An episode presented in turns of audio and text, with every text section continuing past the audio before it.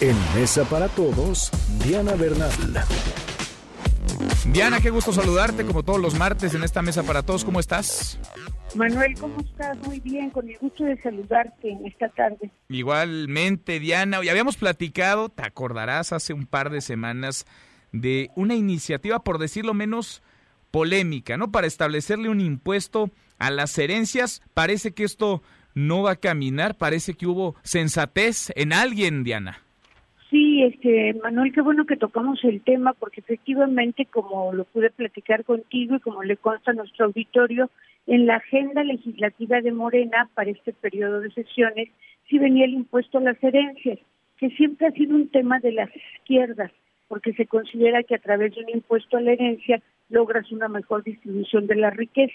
Más allá de este postulado, Manuel, recordarás que hace aproximadamente dos semanas el subsecretario de Hacienda y Crédito Público, Gabriel Llorio, salió a decir que ya están trabajando en una reforma fiscal. Incluso dijo que pensaba que si bien hubiera nuevos impuestos, se incrementaran las tarifas a través de una mayor progresividad, es decir, mientras más ganas, más pagas. Yo creo que ante este anuncio oficial que hizo el, subsecretario de Hacienda, anunciando que será en este año cuando se haga esa reforma, fue por eso que el grupo parlamentario de Morena, en este caso por, a través de la voz de su coordinador, el senador Ricardo Monreal, pues decidió retirar esta propuesta. Es que, vaya, lo habíamos platicado, Diana, era un sinsentido. Parecía más bien la desesperación y las ganas de sacar dinero de donde se pudiera que algo lógico, ¿no? Claro, pero sí hay que estar atentos, Manuel, porque en lo que anunció el subsecretario de que pague más quien más gana, eso ya es ahorita, ¿no? Las tarifas de impuestos sobre la renta van desde muy bajas hasta, digamos, 10% cuando ganas 10, 12 mil pesos, hasta 34% cuando ganas como 65 mil al mes. Y las tarifas para las empresas es de 30%.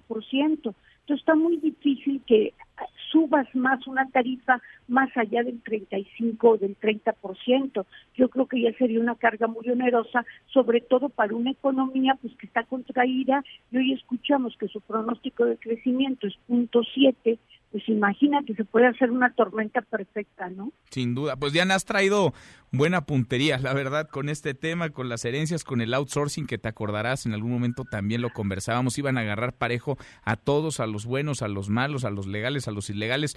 También hubo ahí sensatez. Sigamos platicando y sigamos alertando, ¿eh? Porque hay que revisar no solamente las letras grandotas, sino las chiquitas de las iniciativas. Gracias como siempre, Diana. Manuel. Un abrazo, gracias, Manuel. Otro de vuelta, muy buenas tardes